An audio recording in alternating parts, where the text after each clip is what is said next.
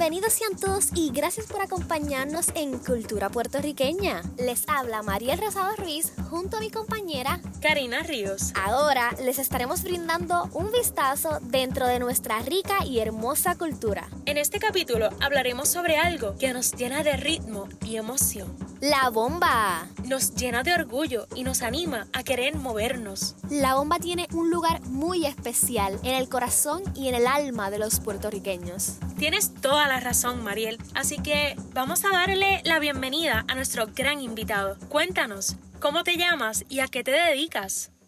Buenas, aquí le habla este servidor, Marcos Joel Quiñones Cruz, profesor de la Escuela de Bellas Artes de Bayamón, junto a los hermanos Cepeda, Jesús Cepeda y Mario Cepeda. Saludos Marcos, espero que se encuentre muy bien en el día de hoy. Para nosotros es un verdadero honor tenerlo con nosotros, así que por eso decidimos hacerle unas preguntas. La primera es, ¿qué instrumentos se utilizan para hacer música de bomba?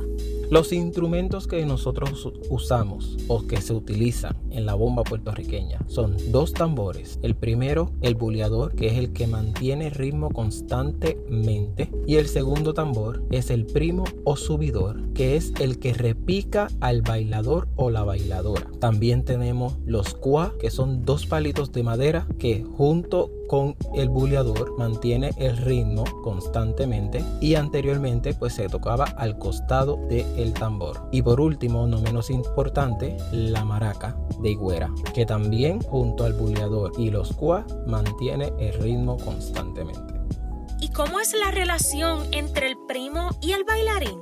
La relación entre el primo y el bailador. Antes que el bailador empiece a bailar, primero tiene que conectarse con el buleador. El buleador es el que manda. Él te da el ritmo, él te da la velocidad, él te da todo. Y el bailador tiene que conectar con ese primer tambor. Es el, el que manda todo. Una vez el bailador se conecta con ese buleador, entonces puede empezar a comunicarse con el primo. Los pasos para comunicarse con el primo son, se da un paseo, se saluda en reverencia a todos los ancestros que han pasado y nos han dejado este legado y después puede volver a pasear o empezar a repicar. Una vez el bailador o la bailadora empiece a repicar, el primo ahí entonces entra y marca cada paso que el bailador o la bailadora tire con su cuerpo, con su falda, mirada, los movimientos corporales, entonces el primo o subidor contesta cada movimiento. Así que el orden es, buleador está tocando el ritmo constante. El bailador o la bailadora se conecta con el buleador para saber qué va a hacer y una vez ya esté conectado, entonces hace los pasos de paseo, saludo y empieza a repicar. Y una vez empieza a repicar o a piquetear, entonces el primo contesta cada paso que el bailador o la bailadora dé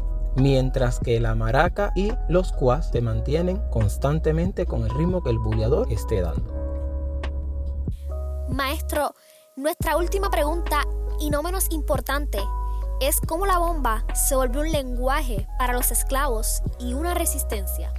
Para los tiempos de antes, los capataces o los amos o como usted pues lo quiera decir o lo quiera ver, pues no entendían el lenguaje. Y los negros esclavos no tenían el derecho de expresar si estaban molestos, el dolor que sentían por una pérdida o la alegría. eh, ellos no podían expresar absolutamente nada, especialmente a los capataz. So, que entonces ellos se reúnen, los esclavos se reúnen aparte en las orillas del mar, hacían sus reuniones y ahí ellos empezaban a tocar, empezaban a cantar, empezaban a bailar y eso era los momentos que ellos podían utilizar para deshogarse, expresar todo lo que sentían, dolor, angustia, alegría, sufrimiento, festejo, todo. Y también se comunicaban entre ellos y sus lenguajes que ellos solamente entendían para dejar saber si iba a haber rebelión o no y todas esas cosas. Así que de esa forma es que ellos se podían comunicar de una forma que los capataces, dueños y amos no entendieran lo que estaba pasando y no buscase el problema. Por ejemplo, si entre el baile y la música y el canto y ellos comunicaban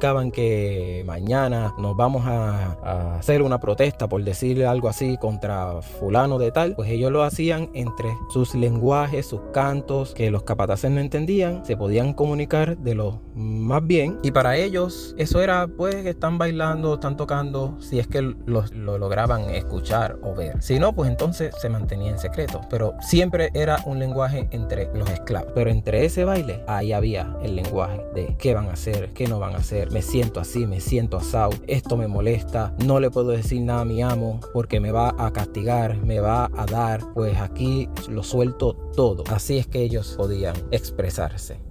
Bueno, yo no sé tú, Karina, pero realmente luego de esa conversación tengo ganas de buscarme una falda e irme a bailar. Igual que yo, ya siento el ritmo corriendo por mis venas. Me siento realmente agradecida por esta oportunidad y espero que ustedes también lo hayan disfrutado al igual que nosotras. Espero que nos acompañen en todas nuestras próximas aventuras, conociendo un poco más sobre nuestra cultura puertorriqueña.